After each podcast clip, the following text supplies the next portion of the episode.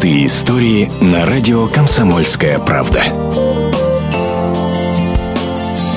Тихая улица, дачные домики с огородами. Такую картину можно увидеть чуть ли не в каждом садоводстве. Однако об одном под Иркутском написали все местные газеты. Там живет дед Толя. 20 лет он скитался по просторам Сибири. И вот, наконец, нашел свою китайскую семью. Через программу «Жди меня». Новость стала радостной не только для самого Анатолия Ли, но и для всех соседей. Сейчас дом, где жил Толя, они показывают как музей. Проживал он здесь где-то года три в этом помещении. Он его сам делал. Все у него здесь было Здесь кровать у него была, стол, печка была, телевизор стоял. Галина Лойко приютила Анатолия еще 15 лет назад. Узнала, что он потерял работу, жилье и связь с семьей. За таких вот людей душа болит. И, собственно, что вот заставляет его вот так опускаться? Настолько все это болезненно. Галина выяснила, что дед Толя родом из Китая. В 70-е, когда в Поднебесной произошла культурная революция, семья Ли перебралась в Казахстан. Спустя несколько лет случилось горе. Умерла мама. Чтобы братьев и сестер не отправили в детдома, дома Анатолий оформил опекунство на себя.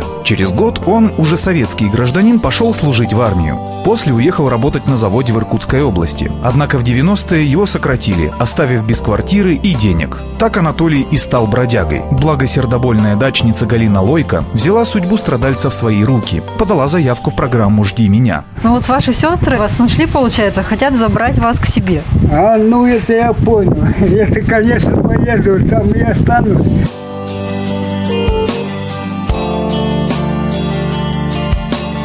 Простые истории на радио «Комсомольская правда».